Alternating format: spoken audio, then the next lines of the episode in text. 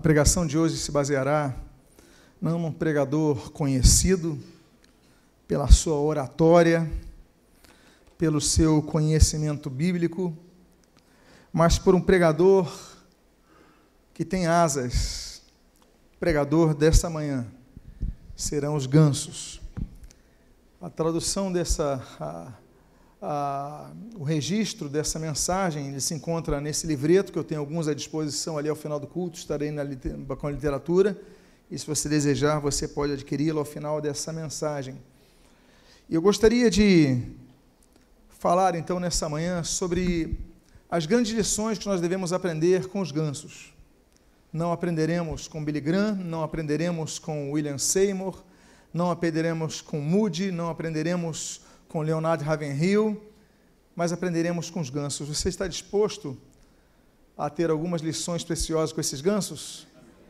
Eu convido a que você abra a sua Bíblia no Evangelho segundo Mateus, capítulo de número 6. E eu gostaria de, nesta introdução, ler apenas o verso de número 26.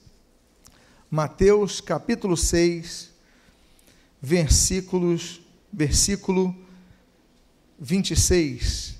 O Senhor Jesus assim nos diz: Observai as aves do céu, não semeiam, não colhem, nem ajuntam em celeiros. Contudo, vosso Pai celeste a sustenta. Porventura não valeis muito mais do que as aves? Oremos.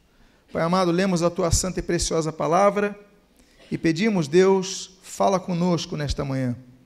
O que nós pedimos, nós o fazemos agradecidos em nome de Jesus. Amém e amém. Os gansos, eles são fazem parte de um grupo de animais chamado anatídeos.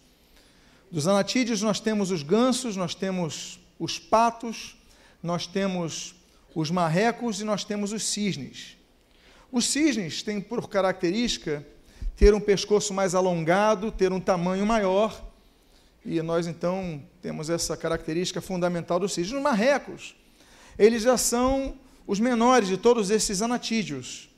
Eles são menores, mas eles também são os mais velozes. Eles vão com muita rapidez. Os patos, eles têm por diferença um tamanho mediano, mas ele tem, por exemplo, uma crista que diferencia ele de outros anatídeos, é a crista que ele tem sobre seus bicos. Mas os gansos, eles têm uma característica diferente desses três outros. Porque os gansos, eles são como os bois. Eles são herbívoros. Eles não são seres que ficam comendo os peixes, por exemplo. Eles, então, eles pastam. Os gansos, eles pastam. Os gansos, eles vivem mais na terra. Os gansos, perdão, os cisnes, os, os gansos eles vivem mais na terra. Até você pode notar que as patas deles já são mais preparadas para ficar na terra e ficam comendo grama, comendo capim. Os gansos eles são animais que têm uma duração de vida, tem para o termo de aves, uma longa, são 10 anos de vida na média dos gansos. E as gansas elas costumam colocar a cada dois dias um ovo. Claro que depende da sua espécie. Existem gansos em todos os continentes, com exceção da Antártica, e aí nós temos 147 categorias diferentes de gansos. Apesar disso, os gansos têm algumas atitudes que devem ser emuladas pela igreja. São cinco lições que eu gostaria de compartilhar com os irmãos que nós devemos aprender com os pregadores desta manhã. E a primeira das lições é a que você pode ler na tela. Quando um ganso bate as asas, cria um vácuo para o pássaro seguinte, voando numa formação em V. E o bando inteiro, então, tem o seu desempenho 71% melhor do que se a ave voasse sozinha. Quantos aqui já viram uma formação de gansos no céu, quando eles voam em formação de V? Essa formação de V, ela permite que eles economizem energia através do vácuo que o que está na frente vai criando para os demais. Então, eles conseguem ter um desempenho 71% melhor, eles consomem menos energia. E com isso, então, se a ave for voar sozinha, ela gasta muito mais energia do que se ela voasse em bando. E a primeira lição que nós aprendemos com os gansos é a lição da unidade, a necessidade que nós temos de ter em relação à unidade da igreja. O Salmo 133, no Salmo 133, versículo 1, o autor sagrado nos ensina, ó, como é bom e agradável viverem unidos os irmãos.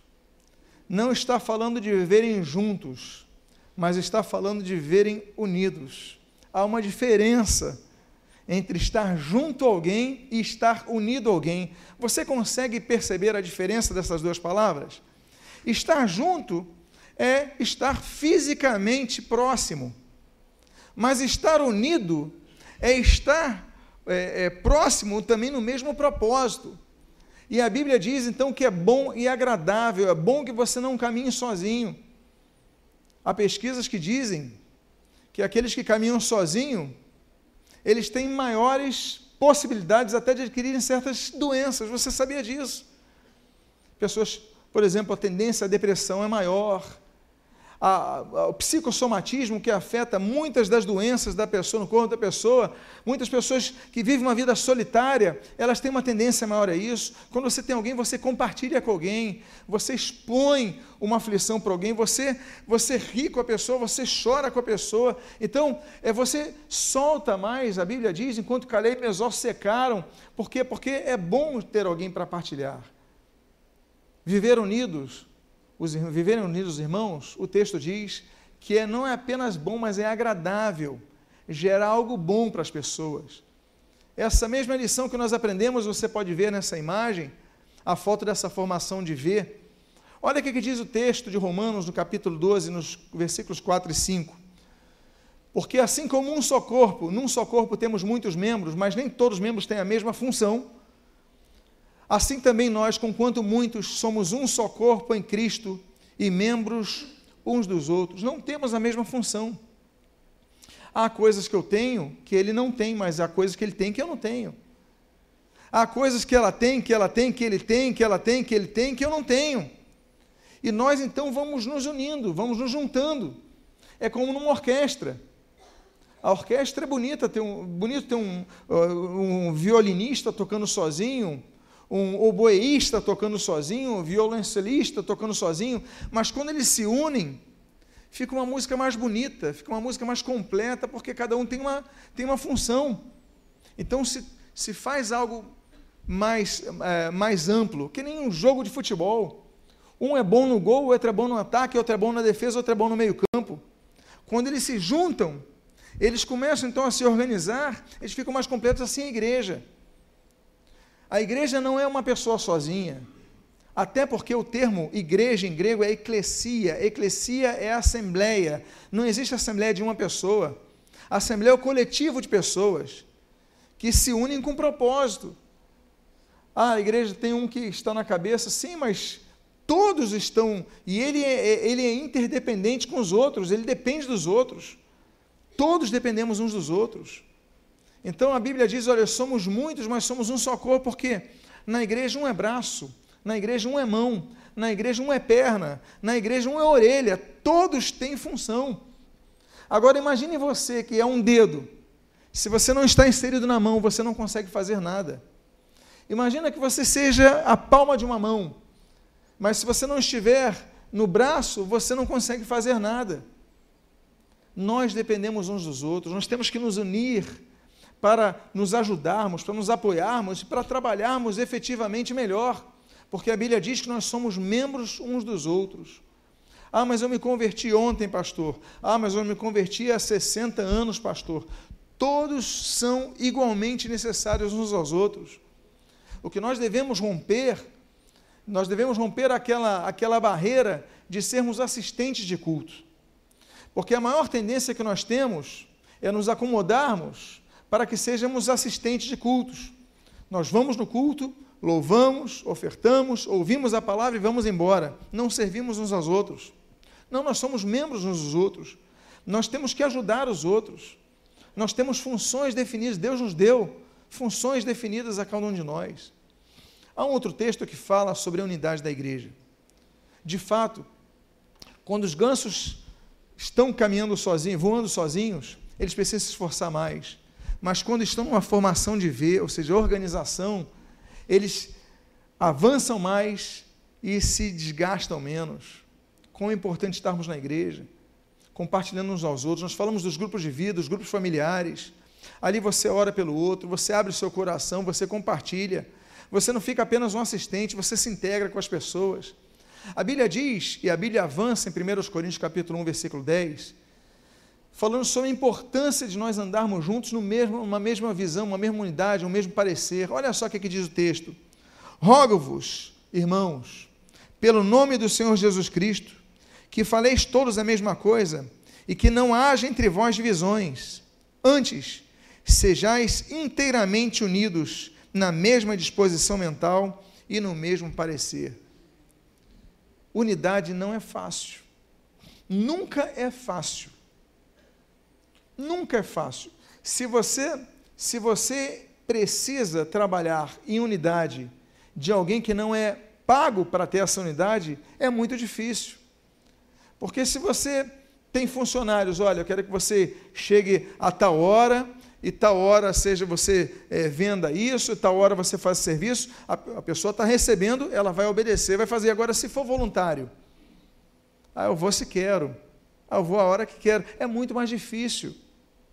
É difícil manter unidade ah, na própria casa, na própria família, na igreja, no trabalho, em todas as áreas.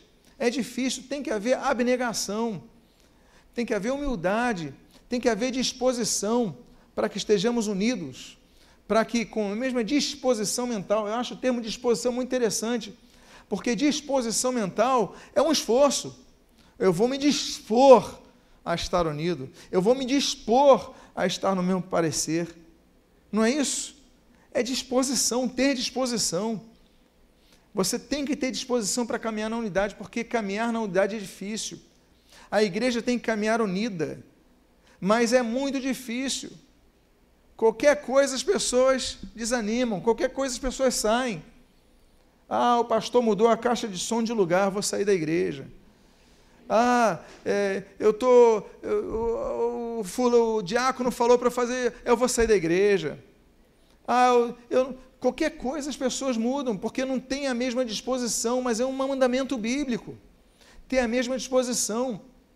Nós temos que ter disposição, meus amados, para andarmos unidos. É um esforço que nós devemos fazer, por quê? Porque a acomodação é um mosquitinho que nos pica. É um mosquitinho da acomodação. Ele não transmite dengue, ele não transmite chikungunya, ele transmite a acomodação. Quando ele pica, você fala, não vou me envolver com nada, não vou me envolver com ninguém. E é muito difícil quando nós entramos nesse processo. Então a Bíblia exige, olha, você tem que ter disposição mental, tem que colocar na tua cabeça, eu vou andar unido com meus irmãos, eu vou andar unido é, no ministério, eu vou andar no, unido na função, eu estou no louvor, eu vou andar unido com a direção do louvor, aí eu estou na escola bíblica, eu vou andar unido com a escola bíblica, aí eu estou com a, é, ensino das crianças, vou andar unido com a liderança das crianças. Nós temos que ter disposição, tem que fazer força. Há um outro texto que diz, o mesmo apóstolo Paulo, aí combinando com a, o esforço dessas, desses gansos, ele diz em Efésios capítulo 1, 4, versículo 1 o seguinte: Rogo-vos, pois eu, Paulo, o prisioneiro do Senhor, que andeis de modo digno da vocação a que foste chamado, foste chamados, com toda o que? Humildade e mansidão. É difícil se submeter a alguém se você não for humilde. É difícil. Você vai dizer, não, eu acho diferente e pronto. Imagina um exército que vai à guerra. Se cada um pensar em uma direção, ah, eu prefiro por ali, não, eu acho que é ali, por... não, eu acho, prefiro. Se ninguém tiver disposto a ir numa mesma direção, não há agrupamento. Todos vão morrer, vão ser presas fáceis. Quando nós estamos unidos, é muito mais fácil nós avançarmos, ter força. 71% de força extra nós temos porque nós estamos unidos, estamos atirando na mesma direção. Então é mais fácil nós avançarmos. Paulo diz com toda humildade e mansidão. Deus é um Deus que valoriza a humildade, mas se não houver humildade, a gente não consegue avançar. Meus amados, o Salmo capítulo 10, a Bíblia diz que Deus ouve os humildes. Nós já demos, pregamos sobre várias orações que Deus não ouve, mas Deus fala: Eu ouço os humildes. Capítulo 10 do Salmo. Capítulo 25 do mesmo livro de Salmos, a Bíblia diz que Deus guia os humildes. Deus é um Deus que a pessoa é humilde? Deus guia porque porque ela tem humildade. O humilde ela quer ajuda, ele reconhece que precisa de ajuda. O Salmo 149 ele diz que Deus adorna de salvação o humilde. Ou seja, a salvação está para os humildes. São os humildes que são salvos, porque os humildes reconhecem: olha, eu reconheço que eu sou pecador, eu reconheço que preciso de ajuda, eu reconheço que preciso de um Salvador. Deus me perdoa, eu reconheço que sou pecador, me perdoa. Por isso que a Bíblia diz que Deus adorna os humildes de salvação. Porque você diz: Eu não preciso de nada, eu estou bem. Eu não preciso de igreja, eu não preciso de Deus, eu não preciso de seguir o caminho de Jesus, eu não preciso de nada. Você é uma pessoa que não é humilde. Mas a humildade reconhece que nós precisamos da ajuda de Deus. Muitas vezes Deus permite que nós entremos no deserto para sermos humilhados. A Bíblia diz isso em Deuteronômio capítulo 8, versículo 3. Deus permite que nós entremos no deserto. Muitas vezes a gente é tão arrogante, a gente tem a, a, nossa, a, nossa, a nossa arrogância tão grande que Deus permite que nós entremos no deserto para que sejamos é, humilhados. Deus é Deus que valoriza a humildade. A Bíblia diz, o Senhor Jesus fala no Sermão da Montanha, no Sermão do Monte, melhor dizendo, é, capítulo 5 do Evangelho de Mateus, a Bíblia diz: olha, bem-aventurados os humildes, porque deles é o reino dos céus. O reino dos céus é dos humildes, porque o, o vaidoso, o prepotente, ele não vai para o céu porque não precisa de Deus, diz que não precisa de Deus, diz que não precisa, então ele não vai. Então, o reino do Senhor Jesus foi claro. Os humildes vão herdar o reino de Deus, dos céus. Os humildes vão para a eternidade com Deus. É por isso que a Bíblia diz em Provérbios capítulo 3, assim também como em Tiago capítulo 4, versículo 6, o seguinte: Porque Deus resiste aos soberbos, mas dá a sua graça aos humildes. Os humildes recebem a graça de Deus. Para andar em unidade tem que haver humildade. Unidade equivale a humildade. Olha, vamos fazer assim, vamos. Então tá, vamos. Olha, o instrumento, então tá bom, esse é o instrumento. Não, olha, a tua escala é hoje é limpar os banheiros. Então, amém, eu vou limpar os banheiros. Eu ia pregar, mas vou limpar os banheiros, amém. Não, mas eu não mereço isso. Não, mas eu sou gerente de tal empresa. Sei. Eu, eu sempre cito o caso de um, um dos presidentes da Coreia do Sul. Ele era diácono da igreja dele. E aí chegou um domingo, o presidente foi para o culto, e ali ele procurou o líder dos diáconos: olha, qual é a minha escala hoje? Presidente do país e era diácono no domingo da igreja para entregar envelope de oferta aos membros, introduzir os visitantes. O ex-presidente norte-americano, Jimmy Carter, ele até hoje já está com uma idade bem avançada, mas foi o homem mais poderoso do mundo. Presidente dos Estados Unidos da América é o homem mais poderoso do mundo, independentemente de quem seja. Sempre vai ser, pelo menos na atual era, o homem mais poderoso do mundo. Esse homem foi presidente dos Estados Unidos até o Ronald Reagan assumir. Quando ele sai, ele volta para a igreja batista dele, e volta da escola, a aula de escola dominical e é professor de escola dominical até hoje. Por quê? Porque o cargo não mudou o caráter dele. Muitas vezes o título nos muda. Agora eu sou diácono, agora eu sou pastor, agora eu sou evangelista, agora eu sou isso. E você já não faz as coisas como fazia. O título não pode mudar, não, mas agora eu sou um grande empresário. Não, mas agora eu sou um independentemente do cargo, da função que você recebe, do título, dos aplausos, do poder que você tenha. Você não pode perder a humildade, porque senão você não vai conseguir trabalhar na unidade. Os gansos podiam trabalhar sozinhos, voar sozinhos, mas eles entendem: não, eu vou, eu vou andar unido, vou voar unido, porque eu ganho força.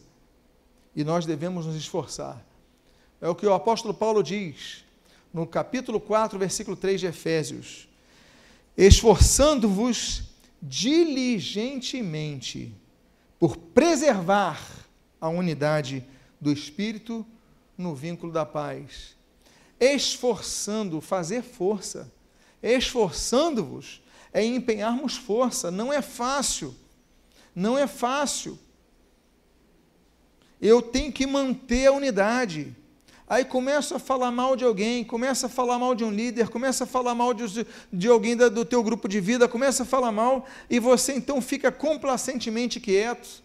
Não pode, você tem que se esforçar, você tem que rebater. Há um autor africano de Gana chamado Doug Harold Mills, eu amo os livros dele. Ele diz no livro Lealdade de, de Lealdade de um de uma linguagem que eles usam lá em Gana, sobre o vento norte, mostra a face do vento norte. Que o vento norte, lá de Acre, é um vento frio, gelado, que vem das montanhas. Então, quando esse vento norte chega, as pessoas ficam com a face dura.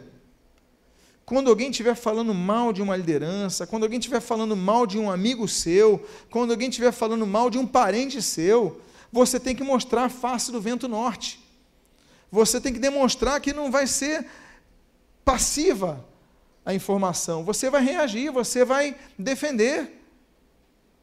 Se alguém vai falar mal de, de um parente seu, você vai ficar calado? Então nós não podemos. Nós temos que nos esforçar, diz o texto, esforçando-vos diligentemente para preservar a unidade do Espírito no vínculo da paz. É diligentemente. Você tem que fazer isso daí uma regra. Tem que haver uma perseverança nisso. Tem que haver uma atitude constante, com diligência, com zelo, com preocupação, com esmero. Diligentemente é preservar a unidade. Ninguém vai quebrar a unidade. Então não deixe que quebre a unidade da tua igreja. Luta pela unidade da tua igreja. Não se cale, lute. Porque muitas vezes tem muita gente que é fofoqueira e usa uma máscara espiritual para esconder a sua fofoca. A pessoa chega com aquela, com aquela linguagem espiritual da oração. Olha, meu irmão, minha irmã, nós precisamos orar por fulano. Por quê? Ah, você não soube não? Ou seja, você usa de um argumento é, verdadeiro, oração, precisamos orar por fulano. Mas o seu objetivo é soltar a língua. Então, na verdade, você não está preocupado em orar pela pessoa, você está preocupado em falar mal da pessoa. Só que você está na igreja e você mascara isso, dizendo que quer orar, quer oração. Precisamos orar. Olha, fulano fez isso, fez aquilo, fez aquilo. Olha, fulana está assim, está assim. Você viu a roupa da fulana? Você viu a maquiagem da fulana? Você viu o carro do fulano? e você começa a destoar, é, é, soltar, destilar o seu veneno, para dizer, não, agora vamos orar. E você fecha o olho ora pela pessoa, aquele grupo, e está todo mundo com a fofoca atualizada. Isso é do inferno. Isso é diabo. Diabolos, no grego, é acusador. Diabolos, né, aquele que promove a acusação. Você está acusando pessoas, você está sendo um instrumento diabólico. Não. Nós temos que pegar o exemplo de Paulo, o exemplo dos gansos, e esforçando-vos diligentemente por preservar a unidade. Eu vou lutar pela unidade da minha igreja, eu vou lutar pela unidade da minha família, eu vou lutar, tem que lutar. Unidade no espírito, no vínculo da paz. Há uma outra lição que nós aprendemos com os gansos, que é essa lição que está em tela. É a segunda lição. Estão dispostos a continuar aprendendo com os gansos? Você hoje não está aprendendo comigo, não. Você está aprendendo com os gansos. Quando você olhar para o céu e ver um, um, um, grupo de gansos voando, você vai se lembrar dessas lições. A primeira lição fala da unidade. Mas a segunda lição avança um pouco mais. A Bíblia, a Bíblia diz, perdão, o, o texto, o ensinamento dos gansos na segunda lição diz o seguinte: Quando um ganso fica doente, ferido ou é abatido, Dois gansos saem da formação e o seguem para ajudá-lo e protegê-lo. Olha que coisa bonita. ficam com ele, com esse ganso que está ferido ou doente, até que ele esteja apto a voar de novo ou então morra. Só assim, se ele voltar a voar ou se ele morrer, é que esses dois gansos voltam ao procedimento e vão em outra formação. Se não conseguir achar o mesmo grupo, vão para outro bando de gansos. Olha que lição bonita dos gansos. Tem um ganso que está ficando para trás, está doente, está cansado. Dois gansos não deixam ele sozinho. Temos ou não temos que aprender com os gansos? Envolvimento, companhia. A Bíblia diz, e eu volto a dizer, os gansos são ensinadores bíblicos, porque o que eles fazem é o que a Bíblia ensina. A Bíblia diz, no texto de 1 aos Coríntios, capítulo 12, versículo 26, de maneira que se um membro sofre, todos sofrem com ele. E se um deles é honrado, todos com ele se regozijam, se alegram, jubilam. Nós devemos aprender essas duas questões, porque mormente muitos nem sofrem com os membros que estão sofrendo, nem se alegram com os membros que estão alegres. O membro foi promovido, foi honrado. Olha, esse membro está sendo honrado, ganhou um cargo novo na empresa, abriu uma empresa, conquistou um carro novo. Aí você fala, aí, carro novo, é precisa? Você já começa a mostrar inveja, pequenez de espírito. E agora, quando o membro sofre, o texto diz: se o membro sofre, todos sofrem com ele, porque isso é igreja. A igreja se mobiliza os grupos de vida são tão importantes, grupos pequenos são tão importantes, porque num culto como esse, você não conhece as pessoas, você não tem como conhecer. Você chegou aqui, você louvou, você participou do ofertório, ouviu os avisos, está ouvindo a palavra e vai embora quando acabar o culto. Mas os grupos pequenos, há o grupo de jovens, há o grupo de adolescentes, o grupo de casais, o, o, os grupos familiares, são oportunidades que você tem de se integrar com as pessoas. Um está passando uma situação, então você vai lá e junta. Eu lembro de uma vez, nós tínhamos um grupo familiar em Benfica, e o grupo estava muito sentido que a anfitriã, a sua filha estava sumida, e no meio da reunião, no meio daquela, exatamente no dia da reunião, recebe uma ligação de um sujeito: Olha, estamos aqui com a tua filha, se despede dela. Ela é envolvida com drogas, ela tinha vendido as drogas, usado as drogas, não pagou os traficantes. Aí a filha falou com a mãe: Mãe, me perdoa. Isso no meio da reunião. Desligaram o telefone e nunca mais viu a filha. Essa pessoa sofreu uma dor que eu acho que ninguém aqui, espero eu, ninguém aqui, sabe o que é. Mas naquela hora a igreja estava junta. Participaram, acolheram, trataram dessa vida. É importante que a igreja viva isso. Se um membro sofre, todos sofrem com eles. Olha a lição dos gansos. Se um ganso começa a ficar para trás, dois saem da formação. É cômodo estar na formação? É. Não é fácil ajudar os outros, mas você sai para ajudar. E aí você sai e todos se alegram e todos choram. Por isso que a Bíblia diz em Romanos capítulo 12, versículo 15: Alegrai-vos com os que se alegram e chorai com os que choram. A única coisa que nós não podemos fazer é sermos indiferentes. A única opção que o cristão não tem é a indiferença. Está feliz? Se alegra com ele. Está chorando? Chora com ele. Mas nós não podemos ser indiferente. Temos que ser companheiros. Companheirismo é importante. Todos têm que ter um companheiro. É importante para você compartilhar. A Bíblia fala de tantos companheiros. A Bíblia diz, por exemplo, de Ruth, companheira de Noemi, em Ruth 1, Ruth capítulo 1. A Bíblia diz, é, fala sobre Josué, que era servo e servidor de Moisés. A Bíblia fala de Tito, que era companheiro e cooperador em 2 Coríntios capítulo 8. A Bíblia fala de Epafrodito em Filipenses capítulo 4, companheiro, companheiro de lutas, de batalha. A Bíblia fala de Timóteo, a Bíblia fala de tantos outros. Eu gosto muito daquele Salmo 119, quando fala que nós somos companheiros daqueles que temem ao Senhor.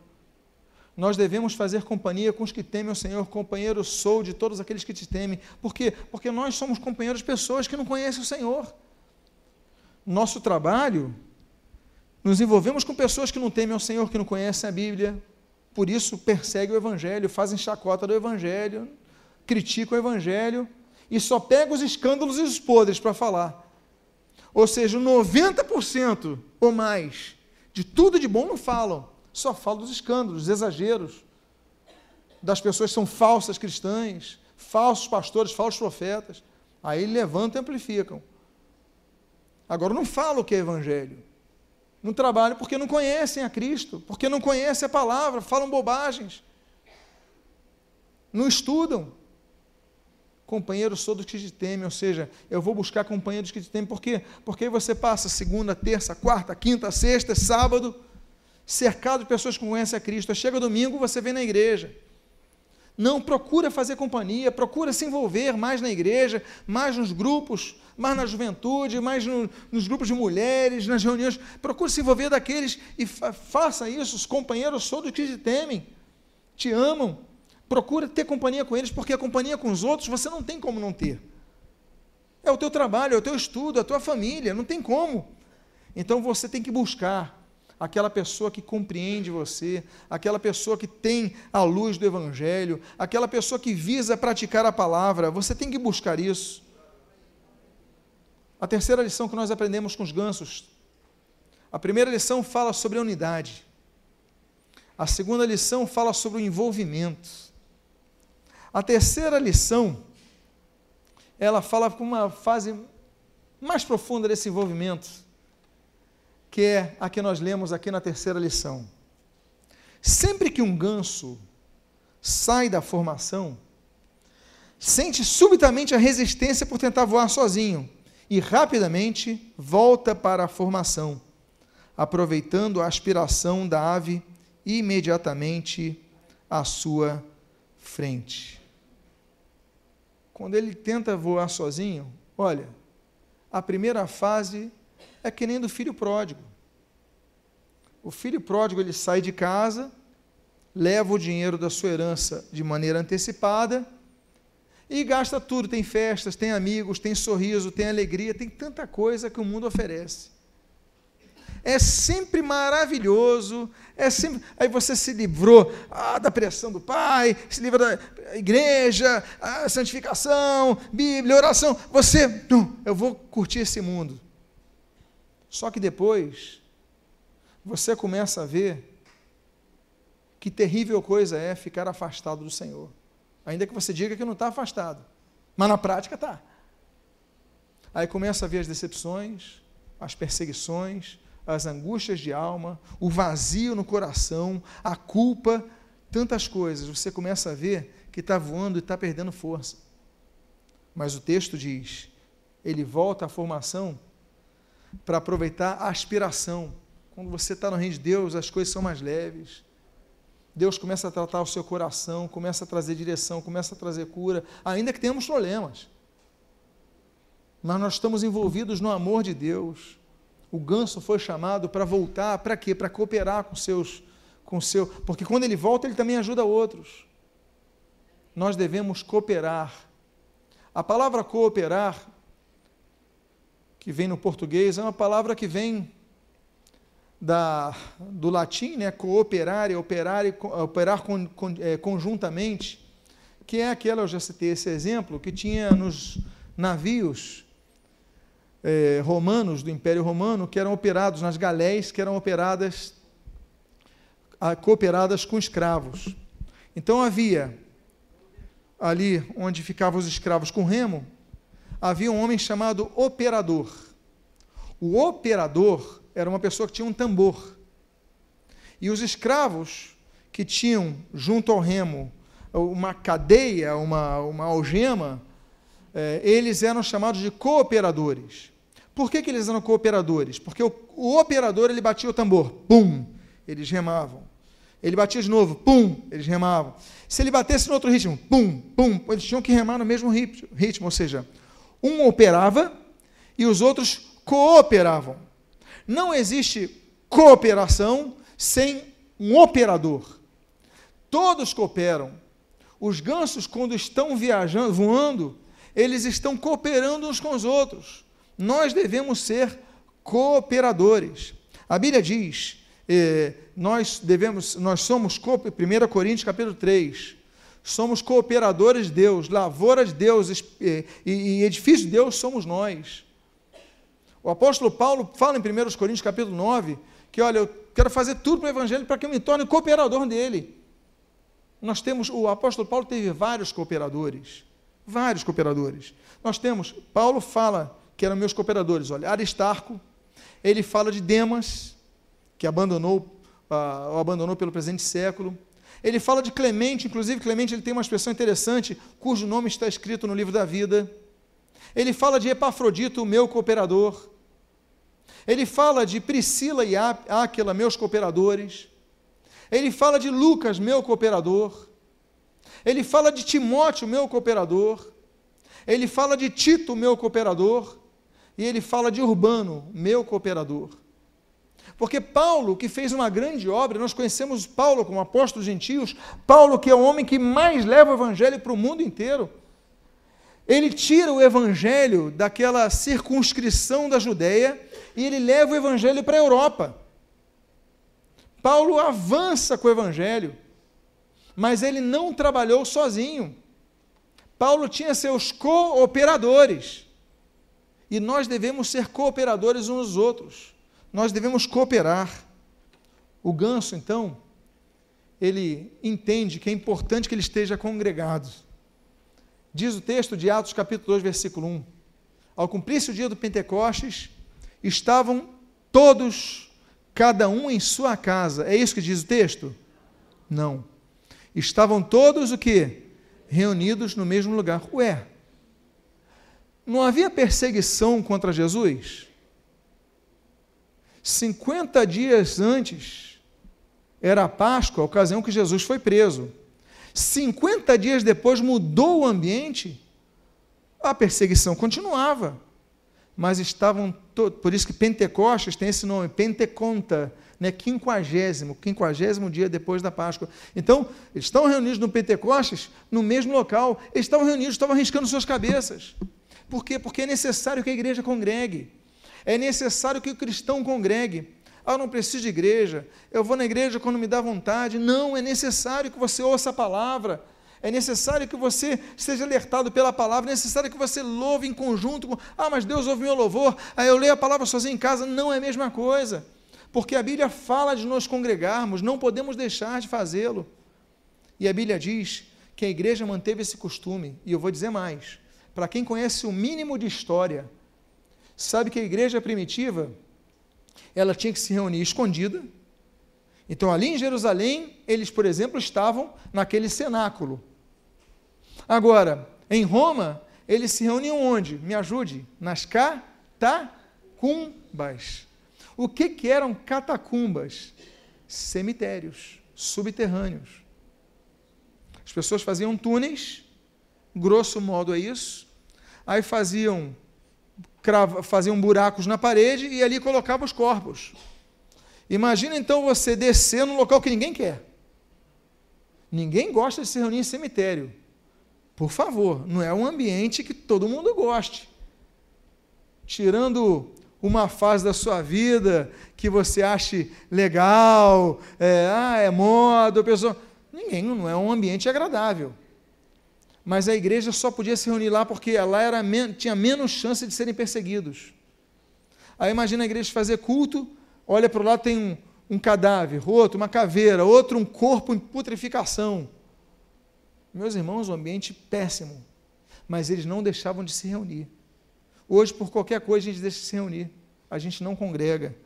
Então, estavam todos reunidos ali no mesmo local, ainda que perseguidos. A igreja da China ela cresceu mesmo na perseguição comunista. A igreja da União Soviética, ela cresceu mesmo na, na perseguição comunista. E hoje a grande perseguição que existe é a perseguição muçulmana. A igreja continua crescendo nesses locais. A Bíblia diz, Mateus capítulo 18, versículo 20, o Senhor Jesus ele diz: Onde estiverem dois ou três reunidos em meu nome, ali estarei eu. Eu faço uma pergunta. E se não tiverem dois ou três, se tiver uma pessoa sozinha, Jesus não está presente? Ele está presente. Se você estiver numa ilha sozinho, Jesus está presente? Tá. Por que ele falou onde dois ou três estiverem reunidos em meu nome? Porque ele fala da importância da, das pessoas se reunirem em seu nome. Não é apenas estarem juntos para falar de futebol, não é apenas estarem juntos para comer um, uma, um almoço, não. É estarem juntos reunidos em seu nome, ou seja, está falando da igreja, está falando do culto. Reunidos em seu nome. O motivo é cultuar Jesus. Ele falou: Eu estarei aí, porque eu aprovo isso, eu espero isso. Nós devemos nos reunir, nós devemos nos congregar. A Bíblia diz sobre a importância de nos unirmos. Olha, o que fazer, pois, irmãos, quando vos reunis? Um tem salmo, outro doutrina, outro traz revelação, outro língua, outro ainda interpretação. Seja tudo feito para edificação. Volta a dizer, cada um tem um dom diferente. Eu tenho dons que ele não tem, que ela não tem, que ela não tem, eu tenho. Mas ela tem dons que eu não tenho, ele tem que eu não tenho, ela tem que eu não tenho. Nós nos complementamos. Ah, mas o pastor tem que ter todos os dons. Onde está na Bíblia isso? Me diz, onde está na Bíblia isso? Eu não tenho todos os dons. E eu tenho certeza que não tenho capacitação para isso. Claro que Deus pode me dar, Deus pode dar a qualquer um. Mas não é porque a pessoa é pastor, é pregadora, Cada um tem o seu dom. Mas o importante é nós não perdermos o foco. Por que, que eu recebo um dom? Por que, que ele recebe um dom? Por que, que ela recebe um dom? Para que eu possa servir o meu irmão com esse dom. O dom não visa a glorificação da pessoa. O dom não visa a, a, a fama da pessoa. Se a pessoa tem fama, é para glorificar Cristo, é para a glória de Cristo. O dom visa o serviço. A Bíblia diz: servir uns aos outros Cada um, conforme o que? O dom que recebeu. 1 Pedro 4,10. Você recebeu um dom, tem que servir o teu irmão. A grande questão é: quantos aqui têm servido os seus irmãos? Todos têm dom. Mas quantos têm servido os seus irmãos com seus dons? Porque muitos, voltam a dizer, não servem os seus irmãos, não se envolvem.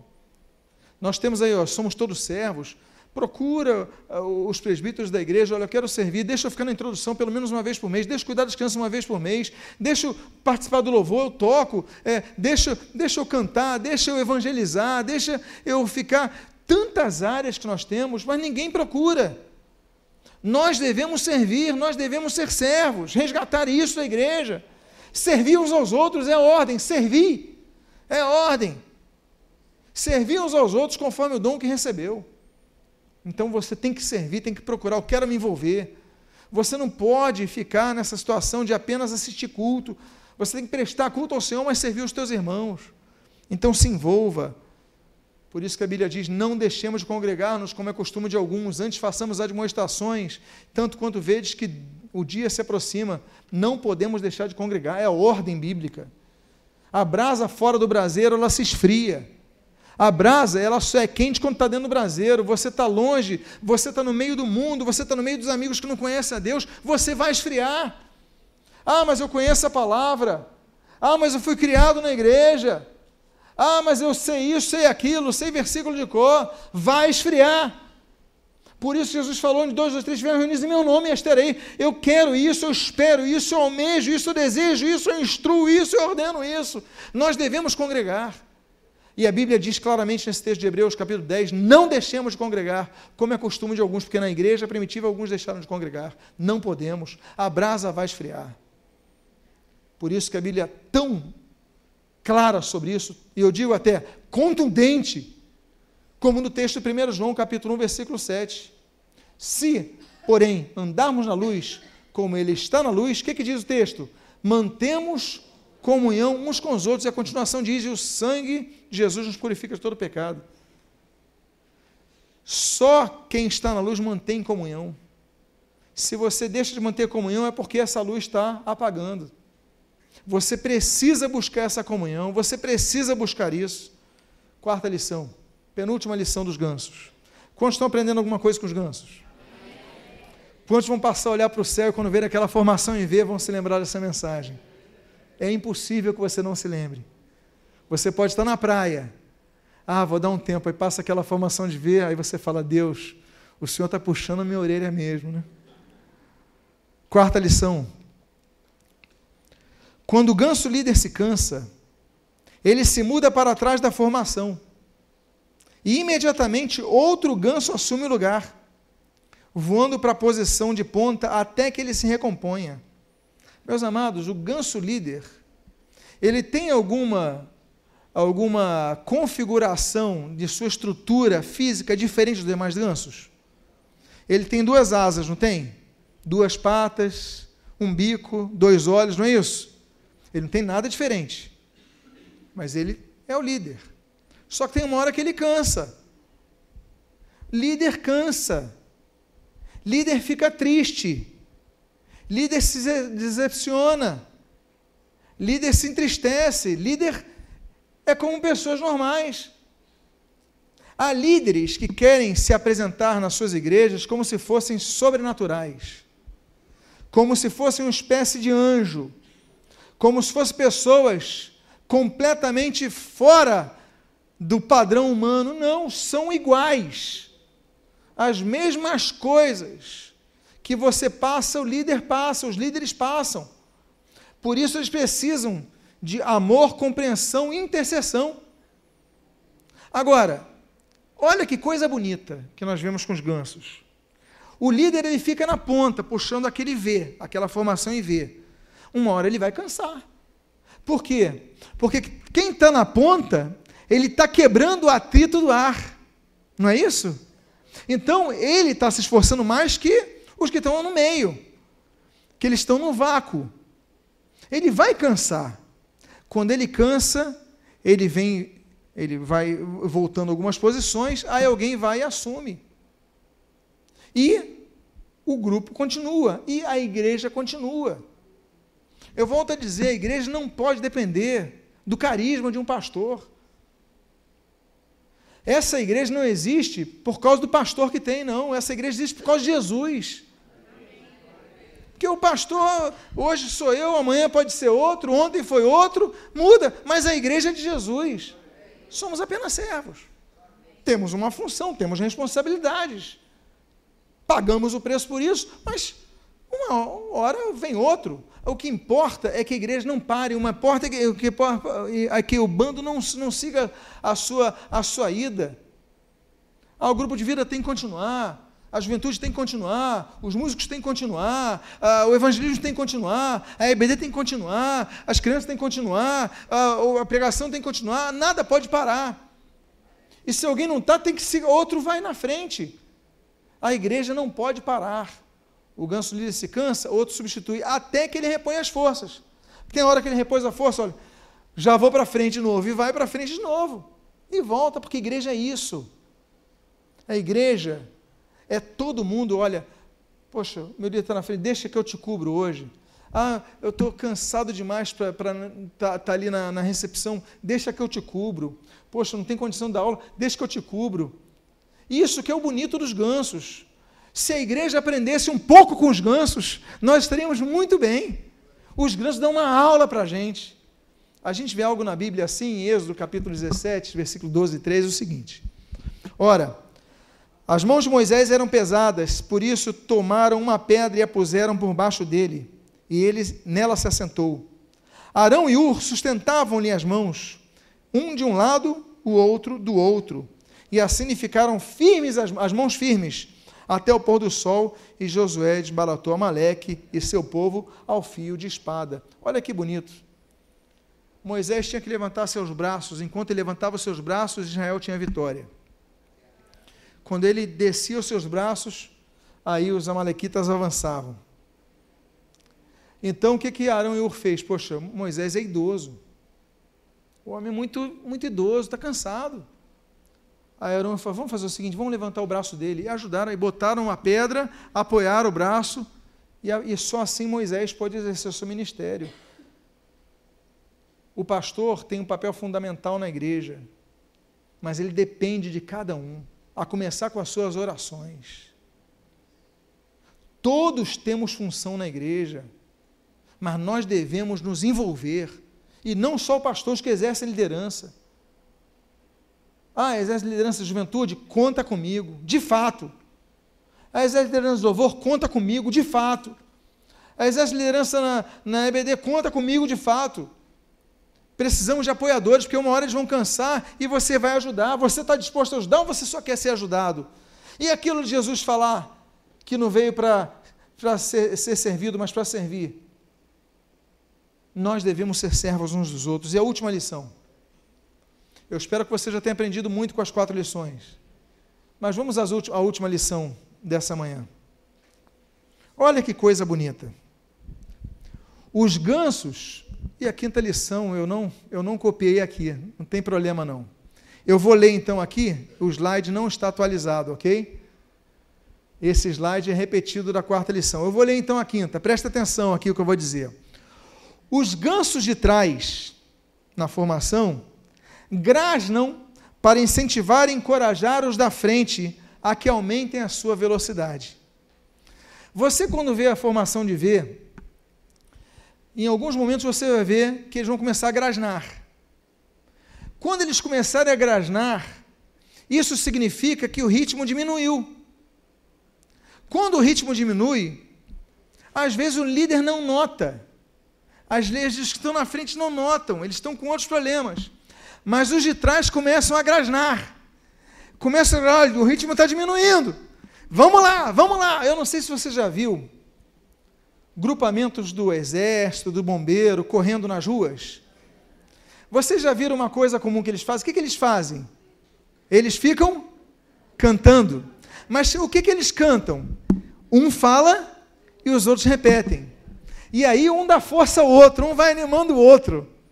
Tem um efeito psicológico nisso, claro que tem, mas é um agente motivador.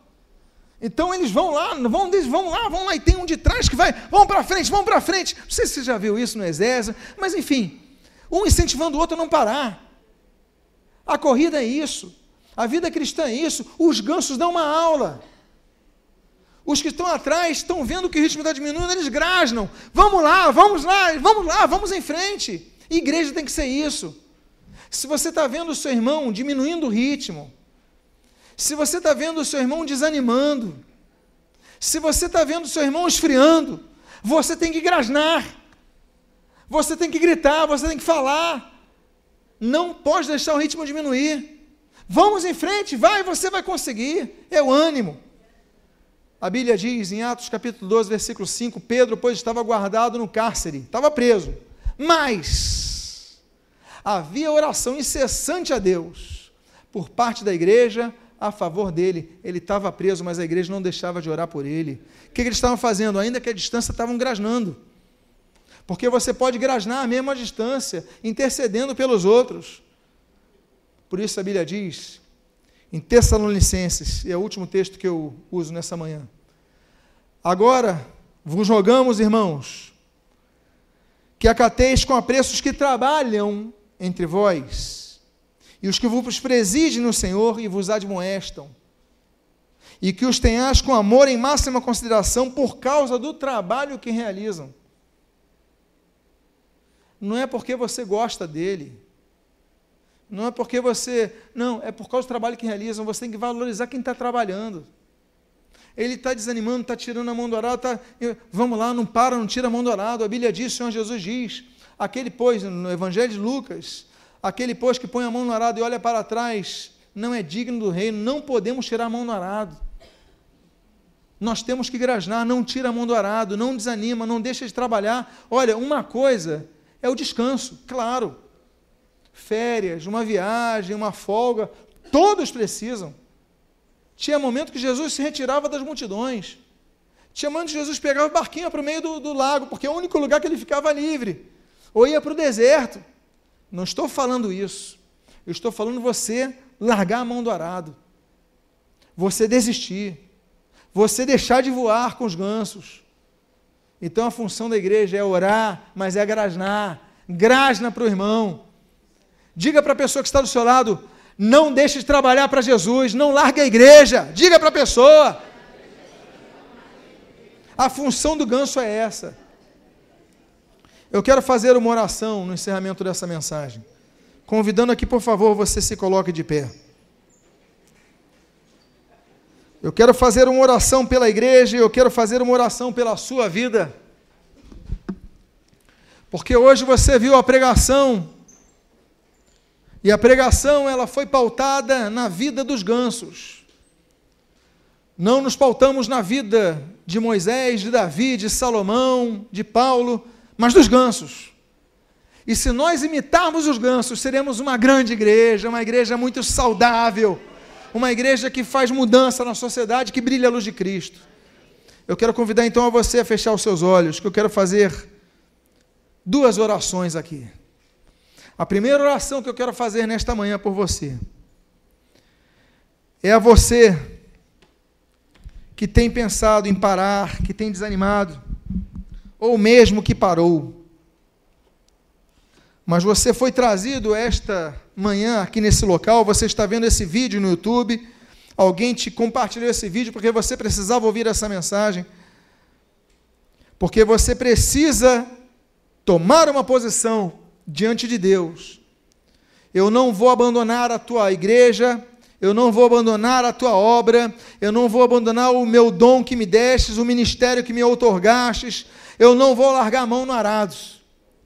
Se você tem pensado ou mesmo fez, eu quero fazer essa primeira oração por sua vida, convidando a que você coloque a mão no seu coração, se você é uma dessas pessoas, que eu quero orar por você, se o Espírito Santo de Deus falou o teu coração, você reconhece, foi trazido nesse local para que o Espírito Santo de Deus falasse a você. Pai amado, em nome de Jesus, há pessoas com as mãos nos seus corações. Muito obrigado porque ouviram a tua palavra, foram humildes, como nós falamos aqui, para acatar a tua palavra, e nós pedimos, transforma essas vidas. Em nome de Jesus, abençoa as suas vidas, para que voltem a se envolver na obra de Deus, para que voltem a frutificar, porque fomos chamados, como diz João capítulo 15, não para produzir nada além de frutos, senão seremos cortados do ramo. Como diz Jesus em Marcos capítulo 10, na parábola da figueira, ele não veio para procurar folhas, mas frutos. Deus amado, tem misericórdia de nós, abençoa a tua igreja. Em nome de Jesus, renova, renova o ânimo, renova a disposição de trabalharem para a tua obra, abençoa as suas vidas. Eu quero fazer uma segunda oração a você, a você que precisa lutar mais pela unidade da sua igreja. E você que está ouvindo pelo YouTube, independentemente da igreja que você faça parte, você tem que unir a sua igreja, lutar pela unidade de sua igreja. Pai amado, em nome de Jesus, abençoa. Abençoa todos que estão ouvindo essa mensagem, presencialmente ou de maneira distante, mas que eles possam lutar pela unidade da igreja, não ficarem passivos diante dos estragos que o diabo tenta fazer, mas que eles possam se unir e como os gansos lutarem para alcançar, que alcancem juntos o mesmo propósito. Abençoa a vida da tua igreja, abençoa a tua igreja, e que em nome de Jesus se faça o que o Senhor Jesus disse, que as portas do inferno não prevaleçam sobre a igreja.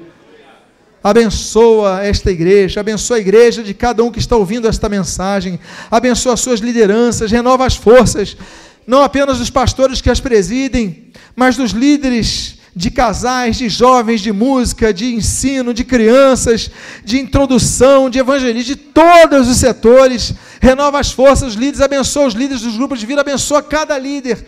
Renova as suas forças, Pai. Fortalece os seus braços. E que cada vez que eles possam ver um grupamento de gansos, eles possam se lembrar de sua função na igreja.